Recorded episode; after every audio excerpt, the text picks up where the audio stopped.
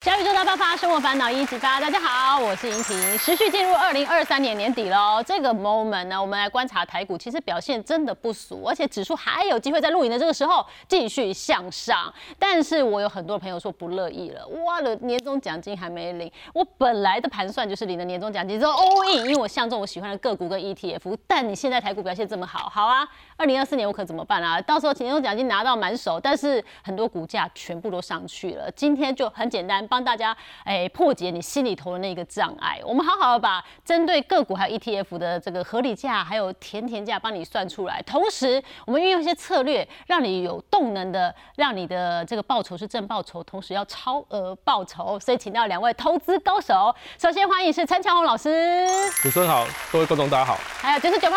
呃，一听好，各位观众大家好，我是九十九趴。哎，我们今天要来好好帮大家好把把脉算一下哈，因为我觉得台股好像。二零二三年年底啊，真的没让大家失望，就连我哈这个投资的这个不是太灵光，但打开 app 我也都是红红红，跟我衣服一样红，非常开心哦。其实乔宏老师之前有来过我们节目，你是做价值型的操作哦，所以成长股跟价值都有，都都有，对对。但是很多的这个小资主都觉得哦，我要长期存股，你自己怎么看待存股这件事情？嗯，其实我个人并不是很认同，就是呃一直存不要卖的观念。嗯，对对，这边是我我我对于呃存股的看法啦，因为我个人是觉得其实存股其实不如存成长股。嗯，对，那其实主要有三个主要的观念，第一个就是我其实我不认同一直存不要卖，因为嗯我我先分享我个人的经验好了，其实我我刚进去股票市场的时候，其实我我后来去看我之前买的股票，前之前买进进去市场买的前四档股票，没有一档的绩效是打败大盘的。哦，就是那个胜率其实很低，就是就是我后来去看看很多股票，发现其实只有少数很非常非常卓越的公司，它的绩效是好的，而且持续往上。嗯，大部分的公司它其实是个波段，或者是它可能就是在一个势头上，然后马上就会就会反转。嗯，所以其实我觉得比较好的观念，其实应该是你要存一个波段，然后再和适当的时间把它做一个获利了结的动作，这样。对我不会，我不会建议大家就是一次存不要买。然后我觉得比较好的其实是是你要长期留在市场。好，因为我们看以以以台股来看，其实嗯，不管是零零五零或指数来看，其实它长期的趋势都向上嘛。哈，你看它年化报酬率可能近十年来来看，它可能有十趴哦这样的一个年化报酬率。好，那你应该是留在市市场，然后用并尽可能拿用太弱留强的方法，好，然后来做一个股票这样。好，那我个人会比较建议的方法，其实是应该是采取股利跟资本利得的的并进的一个策略，这样。什么都要。对，因为其实你看，比如说你你存金融股，或者是你存呃中华电信好了，其实你只是领为了领领那股息而存，可是其实你放弃做价差，就是赚价差价价差的机会，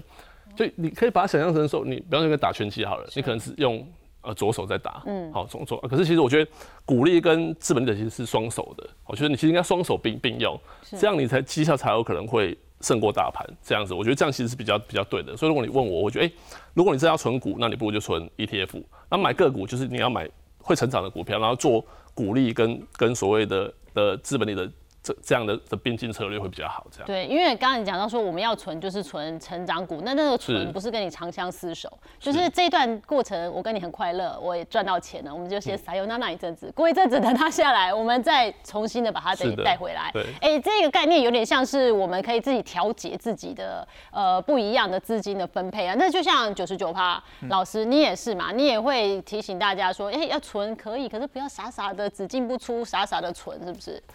呃，我用这张表来跟大家说明一下，就是说，其实要存是可以，就是说，但是呢，你要有个心理准备，就是说，你就是取得市场的平均报酬，然后稳稳的到达目的这样子。但这样子就是说，那如果说你比较想要希望说比较早提早到达你的目标的话，那你势必要去追求一些超额报酬这样子。那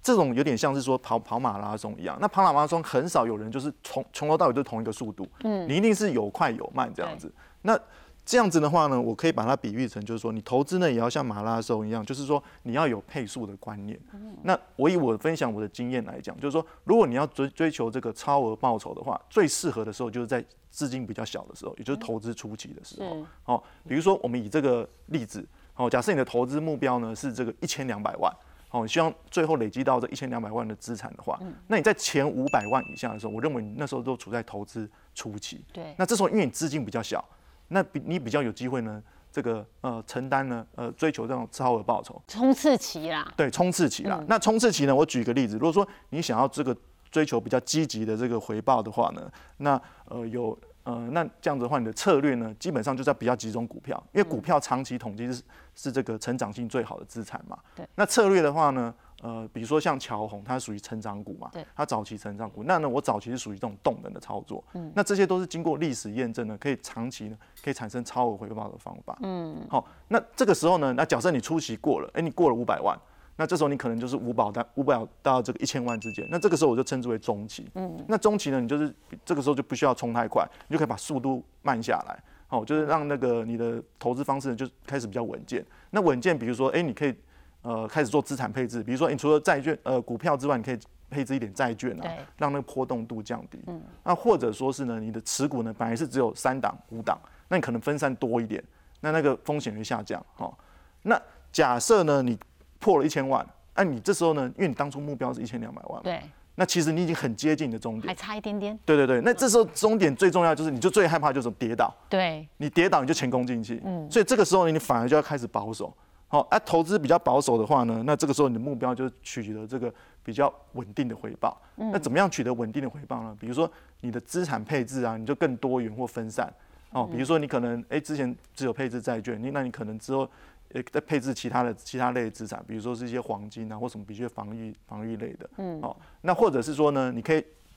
开始多配置一些低波动的股票，嗯，比如说中华电信，嗯，好，中华电信大家都知道说它是一个就是一个算是一个牛皮股嘛，它的波动很小，那或者说是你可以买一些这个固定收益的商品，哦，简单来讲就是这是一个整个流程啊，那这个只是一个给大家一个参考，是，那这样子的流程呢，可以帮助你呃比较快速的或提早达到你的财务目标。对，好，那这个数字当然是一千二，你可以自己定。比如说三千啊，或更多都可以。嗯，那这概念都是可以适用的。对，因为配速这种感觉，就是我有一个赚钱的节奏，我投资也有一个节奏，我知道自己在干嘛。哎，对我初期我可以再冲刺一点点。对。那这样听起来哈，初期变得好重要哦。那先壮大自己的本金呢，也是一个很重要的事情。所以我们刚刚回到乔宏老师分享啊，所以我要壮大本金，我如果一开始只进不出，那我收 ETF，这绝对是没错。但是你要壮大本金就很慢，所以我们必须要找有成长的能力的、有潜能的股票嘛，像。之前你有跟我们分享一些，我们等下再来分享哦。那呃，如果现在要投入个股，然后壮大自己本金，你会怎么推荐？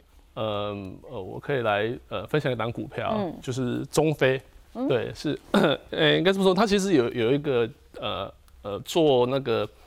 呃空运跟海运承揽的叫中飞航，中飞航，对对，然后它这个是其实是中飞是从中飞航里面分割出来一家的一家公司这样，对，它其实主要是做它其实主要是做那个呃呃。金融业的信托的一个一个软体的一个服务这样子哦，那它其实呃它其实有点冷门这样哦，但不不过你看它获利其实非常非常稳定，你看它从二零一八年到二零二二年，它不管它的营收好或者是它的哦税后净利好跟跟一。跟 EPS 和 ROE 毛利率都非常非常稳定哈，你看，你看它的营收，二零二一突然爆高营收，对对，二零二一营收突然突然爆高是，那后来为什么到二零二二年它营收好，好像好像有点衰退，是因为它去处分它的公司，就是它把它的子公司就是呃呃人大人大电脑哦做做一个处处分的动作这样，所以影响它的的这个二零二二年的营收的表现。不过你你去看基基本上它的呃净利哈，你看还是。较二零二二年比还是成长，哦，EPS 也从本来的呃五点八八到到六点哈六点八八六元这样哈，ROE 啊跟毛利率都维持非常非常的非常的高档这样。那这个股票它它其实它其实蛮强，就是说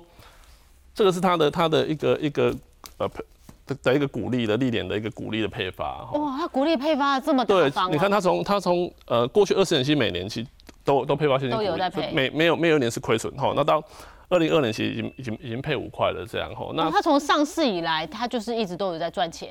对，它越赚越多。你看这个趋势，是它它没有没有一点是没有一点亏损哦，对，没有一点亏损。即便即便是遇到二零零八年金融风暴那年，其实泰国很多公司都都发生蛮蛮蛮剧烈的亏损，人家照样配股利啊。对，它其实股利也几几乎也是没没有没有太太太大的减损，这样，所以它其实是一一个长期趋势向上的股股票这样子哦。那嗯，我看到它的理由其实主要有三有三有三点然后那第一点其实。我刚刚有有有讲到，就是说其实它的长期获利其实非常非常的稳定，这样就是你看它上市二十年的，不管是 EPS 或者是现金股利，它每每年都是持续哦非常非常好的一个一一个报酬这样哦，这是第一点。第二点是因为其实它受惠于这个哦数位金融转型的一个趋势哦，因为我们早期来来看我们。要要要要下单买股票打电话，对对对，去柜台去以前要找营业员，对对，或者是你要哦付委托也很麻烦，你可能要签什么事但现在基本上其实因为数位二点零的关系，所以很多人都改成线上的，都用手机，都用手机，然后直接用直接下单或直接做信托，其实非常非常方便。那它其实就是受受到这一块的转的的这个转转型的关系。那百分之嗯九九成的哦金融金融业其实都是他的客户。哦，真的哦。对，所以我想说，哎、你你如果要存金融股，那你干脆就存中非金融股的，他挣金融股的钱的，那是不是其实是不是更好？而且获利其实更稳定。好，那再来就是如果金融呃银行要换其他的要增加的话，应该也是找他啦，因为你在找新的又要重新开始。对，这就是再来就是我刚刚要讲的就是第三个，就因为他其实它有已已经预示超过四十年的一个系统软软体整合的能力嘛。那、你你要想说，我我我比方我已经已经服务你很久，那我如果比如说我要转换的话，哦，那个转换的成本其实非常非常高。哦，那这个基本上我觉得，哎、他如果服务好的，那他的这个客户长期的哦，他金融金融股的这个这个客客户的长期续约率其实非常非常高。嗯，哦，那目前看起来他今年应该是可以赚。嗯，八块一片是在八块七，我们刚刚看其实好像是六六块多而已嘛，六点八八，所以今年是已经来到一片是来到差不多八块七了。啊，明年大家可以看看看九块钱这样。还不错啊，你看现在股价大概在一百零一百零七点五零七百零八这样子，那你去换算它的 EPS，其实哎、好像相对是便宜这样。但我们小资主就会说一百零七点五洗金价给，对不对？所以这个价钱为什么你觉得还行呢？嗯，之前有有来跟大家分享一个总报酬本意嗯，就是我诶、因为其实我觉得我买股票有时候，散户最常发生的问题就是其实他凭感觉做对做进出，嗯，我刚刚记得呃买或者买，然后刚刚好像太哇，高了。不会我就 OK 了对对，了。其实其实不能这样子，就是说我们其实、呃，要科学一点股票都都有都有它的估值，跟它哎这个这个价格到底是合理，或者是高估，或者是低估这样。那我们一定是在估值是低估的时候，我们做一个买进动作，这样好。那这总报酬本益比本益比，我觉得就非常非常好。就是我我自己个人在买股票的时候，就会用这个这个公式。那这个公式就非常非常简单，就是说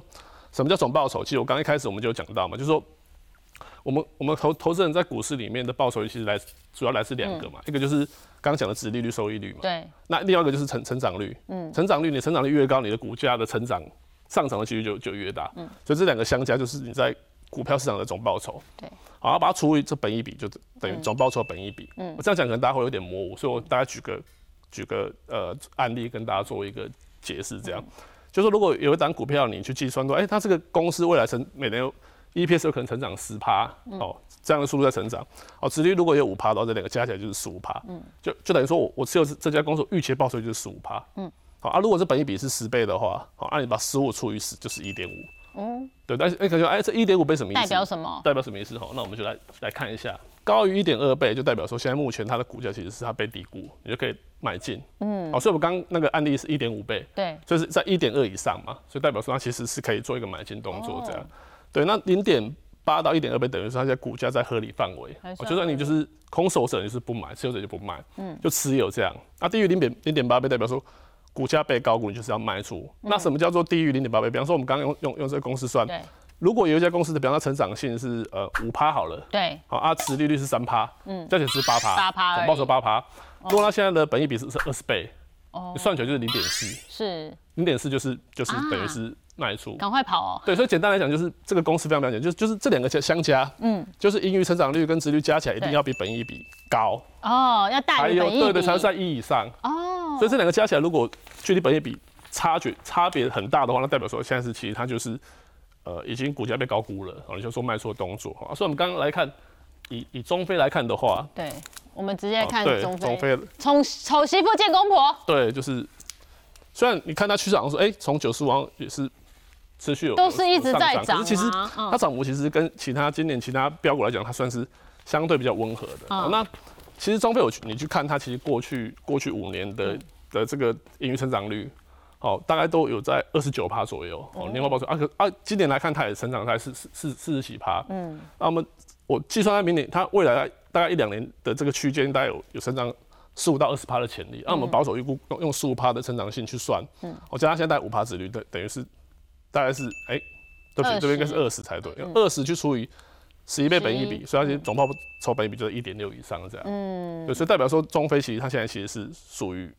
估值偏被偏低。被低估，即便它股价趋势向上，可是以以总报酬本益比来看，它也是在一点六以上这样，哦。主要是可以做一个做一个买进的动作是没有问题。如果是二十除以十一的话，也都快接近二了，那它真的是严重被低估是是是。的的一个状态下，是。这样的对状况，我们就可以在低估的时候的进场，是，好去累积哦。那我对记得其实上次你来节目也有跟我们推荐几档股票，但我仔细看一下，发现股价也都涨上来。同理，我是不是也可以套用到这公司里面去看，是到底现在进场的价格可不可以接受？对，因为我上次来来讲的，呃，我记得好有讲到红权嘛，尤其实蛮蛮常讲到红权的哈，嗯对因为其实我自己也自己有持有这样。那红权最近其实其实标蛮多，因为我记得上次好像股价还股价还不到一百块，对后，来现在来到一百二十二十六左右，涨好多哦、没有，其实还好啦，跟其他股票其实它其实还还可以的，但它基本上这哎、不到一年的时间，我忘了是三三四月来的吧？对啊，这么短时间，那我我的意思就是，即便这样涨，那可能有些人说啊，我可能赚个二十趴我就要跑。可是对我来讲，我我不是我不是用这种心态在看股票，所以其实我其实我我也没卖，我是继续持有的。啊，那为什么继续持有？哦，那大家来看一下，就是说红权的，我们我们估它的一个一个盈余成长率大概在十二趴左右。嗯，哦，那因为它过去的成长率大概在差不多这个数字，哦，那它目前在四趴市利率，哦，所以加起来它总报酬在十十六 percent 左右，啊，十六十六趴除以它现在的本益比大概在十十五十五十五倍左右，哈，所以它现在的一点多。总报酬本益比在一一一上下左右。哦，所以我以刚刚你的这张表格来看的话，一点零六这样的数字呢，大概就是介于中间。等于说它属于就是合理在合理太合理范围这样，所以你可以持有的话，就是比如比如像我，我可能就会续报，可是我就不会加码，我就是维持我本来的持股这样。嗯，它现在除非它有。超跌，对对对，合理价，那涨上去，比方说它可能股价可能来到呃一百一百三一百嗯。四，那可能到那个那个点的时候，可能它就会低于零点八以下，或许那我们这个时候我们就可以做做做做一些调节动作，这样，获利了结一部分。对对对对哦也不需要全部嘛，但是可以对卖出部分卖出，这是个方法。对哎，那之前你有分享中心店吗？对，还有档我们也可以就是中心店算它一算对，那中心店就比较特别，因为其实它嗯。主要是它是因为云豹假车的关系，嗯假车案的关系，所以它其实今年的 EPS 其实大幅就是就是衰退这样。嗯可是你看它，嗯，第三季的获利其实还不错，那明年的展望也就非常非常 OK。好，那它其实过去五年它的盈余成长率大概在四成，嗯就是公司其实成长成长性非常非常好。好，那预期未来在它的这个重电的跟它的绿能哈跟氢能的持续展望都还是正向的情况下，我觉得成成长性还是还是还是相对看好。哈，那如果因为我是说它有成长十六，大概是十五到二二十 percent 的成长性啊，那我们。打个对打打个折，用十六趴去抓哈，那那实力比较比较低，大概就三趴，嗯，加起来大概就十九趴总报酬，嗯，总总报酬率这样。那目前的本益比大概在十五倍嘛，所以那算起来大概就是在一点一点二六。好，那这个本益比我我我要讲讲强调一下，这个是是用明年的 EPS 去算的，哦，因为它今年其实衰退很多嘛，而且其实也也也也到年底了，好所以我们就用前瞻本益比，用明年的 EPS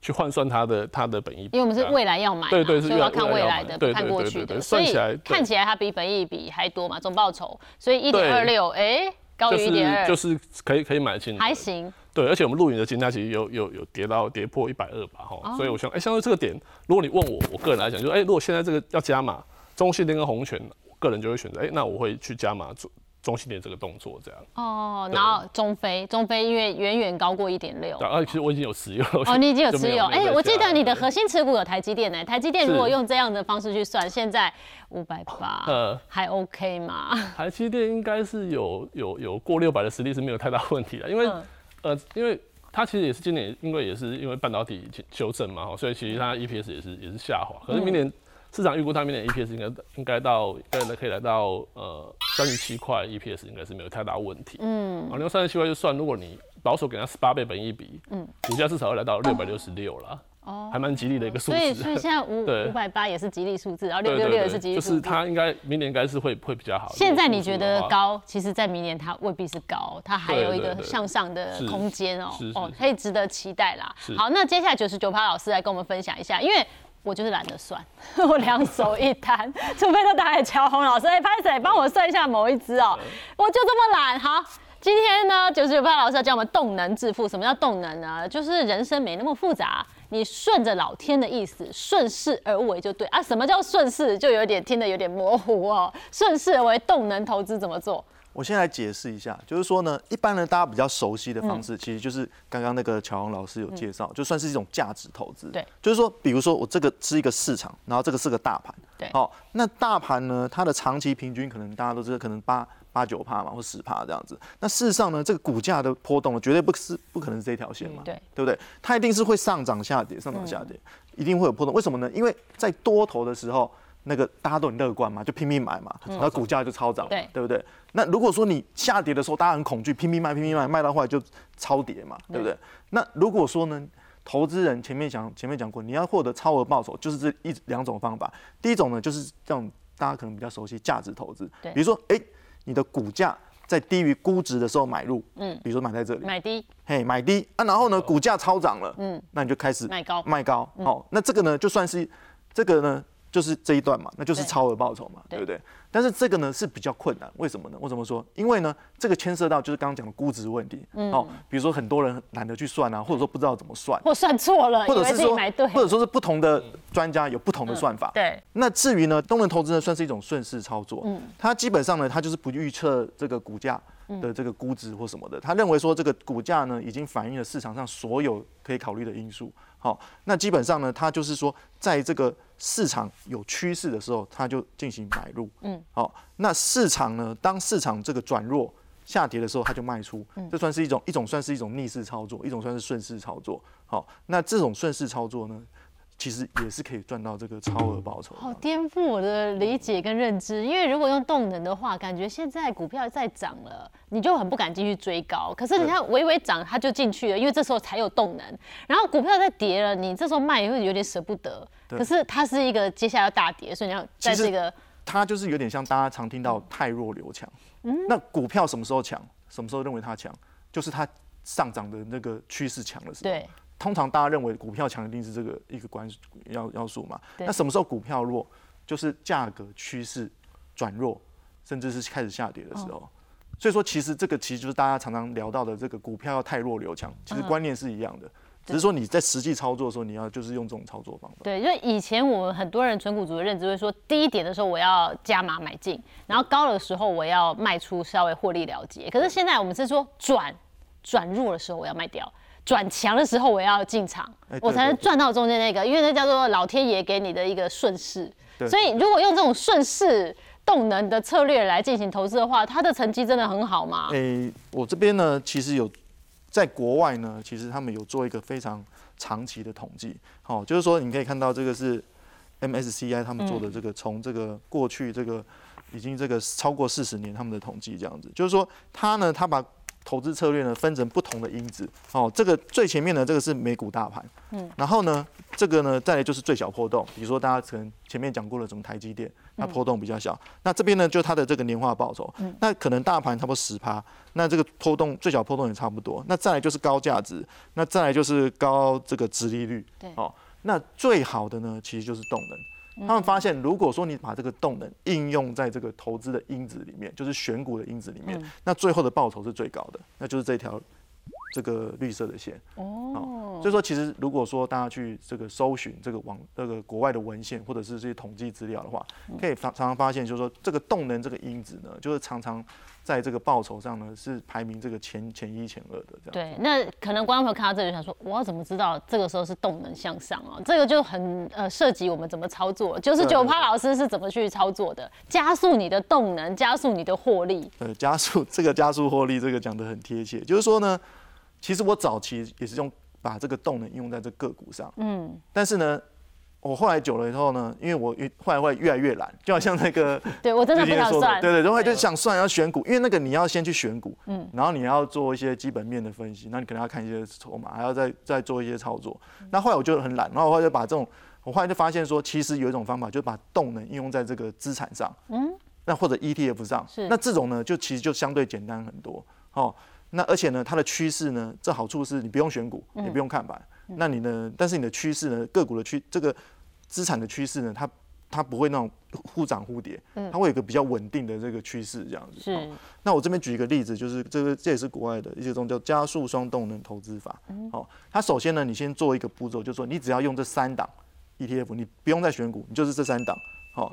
它这个三档呢，第一个是它把全球呢就分成两个，第一个是标普五百，对，哦，就是买这个美股，等于是美股。那另一个呢是 SCE，是国际小型股样子。型股哦，好、因为他们呢研究显示呢，就是说这两个股票，嗯这两个区域，这两个 ETF 呢，它们的相关性最低，就可以达到互补的效果。就资产配置，就是说你不要齐涨齐跌嘛，你才能发挥互补的不效果。不要全压在美股啦。哎，所以说等于说它这个那这个进攻的时候呢，你就比较这两档，嗯，哪一档的动能比较强，你就持有哪一档，就有点像是大家可能在多头的时候做一些个股轮替的这个比较嘛，对不对？好，多头的时候你就是动能趋势越强，嗯，你就是选择它的话，你的这个绩效会越好嘛。嗯，那相反的呢，空头的时候呢，它就是用这个呃美国的公债来避险，哦，那这个就是 TOT。那这个表呢，如果说这个投资人呢，你哎、你就是没有开美股，或者就是觉得付委托很麻烦的话，那你也可以选择这个下面的这个参考下面的台股。哦，这个是台股呢，这个 ETF 呢也有一些对应的这个 ETF，追踪在同一个指标的，比如说这里的零零六四六，或者这里的零零六七九 B 这样子，哦，我可以用台股来做取代，哎对对对，ETF 哦。哎，对，用来取代。那我这样子很简单，我跟大家讲哦，就是如果你真的很懒，跟我一样的话，那每个月刚刚九十九趴老师说，你只要给他两分钟护一生，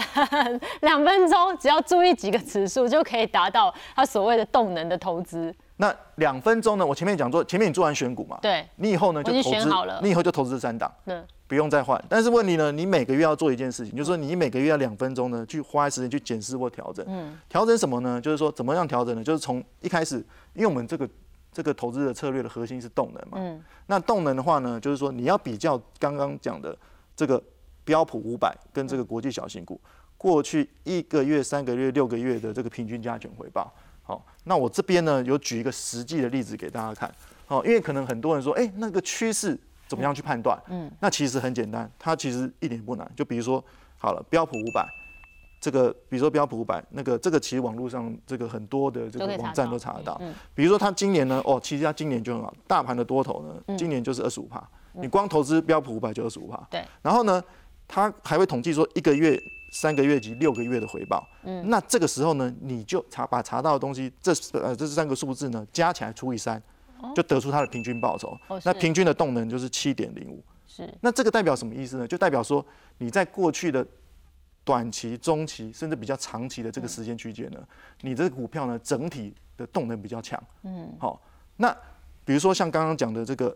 SCZ，哦，就是国际小型股。那它今年的回报呢？它你看它明显就动能比较弱。它今年总报酬八趴而已。嗯。然后呢，它的一个月、三个月、六个月呢，它这样除起来呢，它的最后的数字呢只有四点五二。所以这两个比较起来，就可以很明显的发现说，有个客观的数据可以比较说，这个标普百的动能比较强嘛。嗯，对不对？那回到我们刚刚的这个流程图，嗯，那这个时候呢，你比较完的时候，哎，你很明显发现标普五百比较好，嗯，那在多头的时候呢，那你当然是持有这个报酬比较好，这是第一阶段我。找报酬比较好的那个投资，对，就其实就这两个，也没什么好比。哦，因为我已经选好我要那三档了嘛，对不对？呃，对对，你就是用这三档，但是问题是你还要进入第二个阶段，就是说你还要判断说这个这个这个标普五百，或者是这个你准备投资的这东西，它有没有绝对动能？嗯，绝对动能是说自己跟自己比。嗯，好，比如说，哎，标普五百，你发现说，哎，它过去呢一三六个月那个平均回报呢，它是大于零的话，表示市场多头嘛，是。市场有的动能嘛，那它当然你就可以投资标普五百。嗯，但是如果发现这个时候你算出来是负数，是 minus 的，嘿，过去一一个月、三个月、六个月，全部都在嗯这个你投资投资标普的人，全部都在赔钱。因为我那两档里面比较好的还是负的，那就表示这两对，那这个时候你就要开始防守，啊，因为如果大家经历多空循环的时候，久你就发现说，你在空头的时候，你再好的股票也是大跌。嗯比如说像台积电，去年一整年，嗯，它从最高点到最低点回档负四十六嘛。你看，连台积电这么好的股票都会接近腰斩。哦，所以说这个时候在你如果他发现他没有这个绝对动能的时候，你应该要去防守。对那防守就跑到前面讲的债券哦，。我们第三档，哎，对对债券哦，把钱就挪到债券去，对，那所以说你看，比如说，哎，那前面讲的是标普还比较好。那如果说国际小型股比较好的时候，哎，这个时候就是国际小型股。对，那也是一样的流程。如果它是有正向动能的话，对就就是国际小型。对对对，那如果它是如果负的话，负的话，哎，去做债券的分配，对对对，那你分配完了之后，你你这个持有的，你就到到这个下个月，你就一个月都不要动，哦，不要去看盘，也不要管它，然后等到下个月的这个月底的时候，就是在月底的时候再去重复这个流程。嗯，那我们带入刚刚的数字，好，让大家稍微判断一下，因为这个是理论，让你知道怎么操作嘛。那刚刚的数字我们算出来了，对，是七点多少？七点七点零五啊第一个是 7.05，S M P 五百，对，然后国际小型股才四点二五，怎么看？两个都是正的后嘎仔。哈，然后对。所以有动能，我就选 S M P 五百标标普五百的这个指数去做投入，但如果它是负的话，这时候就是没在。哎，对对对哦。那其实这个流程呢，其实你也可以用在其他的投资标的，比如说像台股的一些零零五零啊或什么，你都可以用这 E T 个。F 比较适合吧？对对，当然 ETF 比较适嗯。合，就是说，因为它这个算是，呃，个股其实也可以做，但是问题是你的操作周期就会比较短，哦，那你就是要有花很多时间研究。对对对，它的波动比较变化比较大。是那这个，因为我们这个要讲究，就是说要提供一个比较简单有效率的方式嘛，那所以这种方式可以大家参考。所以你刚刚说零零六七九 B，然后刚刚有可以替代零零六四六啊这几档，对对对对台湾的 ETF，对对甚至那我就用这个方式来做操作。那前面讲那么多，我就直接给大家我们看证据过去的结果了。嗯那这个呢，其实就是国外有做一个非常长期的回测。那我这边截一段，这个是从一九九七年开始到这呃呃今年最新的，所以变成是说呢，这种投资方式呢，在过去呢经历了近近代最大两个这个股灾，一个是科技泡沫，对，两千年科技泡沫，一个是零八年的这个金融海啸。那我们看到它这个红色呢，就是标这个大盘，嗯嗯，算是大盘。我们可以看到它这个绩效呢，其实是超越大盘非常多。好，那我们给他看这个绩效具体的这个客观的数字，这样子。好，它在过去这个二十六年的期间呢，这个大盘呢，它的年化报酬超过八趴，嗯，好，然后呢，成长了六倍，很不错。很不错。嗯但是问题是，这种方式呢，它的年化报酬就十八趴，也就是说你不用去选股，你光是用这三档，然后用一个每个月花两分钟调检视或调整，那它的总报酬是七十四倍，啊，是它的十呃跟标普五百十一倍哎，十一倍，而且重要的是它的风险的象征风险的标准差跟最大回档呢，它你们可以看到都比大盘还要小。好，大盘是腰斩，然后它最大回档只有差不多三成左右，所以这个象征这个夏普比例呢，就是说这个算是大家可以理解成投资的 CP 值啊。嗯，哦，就是说你这个每承受这个每单位这个风险，然后可可以提供的得到的回报，嗯，那这个数字越大越好嘛。我们可以看到它比大盘呢多了一块一倍多这样子，哦对。那你唯一要做的事是什么？就是这里有讲到，就是说你每年你需要检视或调整。那他统计过，就是过去二十六年，嗯嗯，那你呢？你它的交易次数每年平均只有三点一次，所以手续费也不会扣太多。重点是你你也不用太麻烦，就是说你只要呃一年，嗯你可能交易一次之后，你平均你会持有四个月。哦，哎，我相信很多人就是可能杀进杀出，对，绝对可能一个月就超过这个数字。嗯，但是问题是你要回想说，哎，这样的绩效到底有没有比这样的方式好？对，其实我们在讲超额报酬，本来就是你口袋里永远要有子弹，你才有机会让你自己创造更多有超额报酬的机会嘛。是是是那资产配置就是一个很重要的课题，不管你做怎么样的投资方式或存股啊。那所谓资产配置呢，到乔红老师身上也是哦，就是你自己也会选股嘛。那你有在做 ETF 的一个配置吗？是是有吗？呃呃，有啊有啊，因为其实刚回到刚九十九趴讲的这个，嗯。就其实因为早期资金比较少嘛，所以基本上我就是可能持有三档股票，然后就冲了这样。如果看对你是就个股啊，家是三档 ETF。他们后来其实 我早期其实也是，哎，是这样，你们都玩这么 重险。然后后来其实就是，哎、你的资产累积到一定程度，觉得，哎、那、这样你有家人嘛，你有小孩，你就开开始会投资趋向保比较保守这样。对，所以我这几年开始我有配置一些 ETF，然后我觉得 ETF 其实是两种嘛，一个其实就是指数 ETF 嘛，一个就是债券 ETF。嗯，那指数 ETF 就是零零五零之类的，那这个其实就是好处就是可以让你贴近大盘的绩效这样。对好，那这其实大家讲很多，所以我这边就不不不赘述。那讲就是来讲一个，就是最近我我有买进的，就是嗯。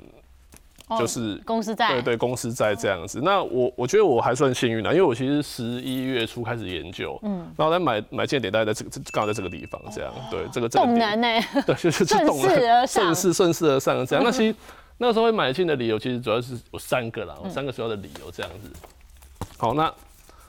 呃，基本上就是第一个就是领息嘛，因为其实之前我不会买债券，是因为我觉得利殖率实在太低了，对一趴两趴三趴其实不不吸引我。对呀后来后来研究，哎、这一档投资级公司在其实还有六趴配息，我那个时候有六趴，我觉得，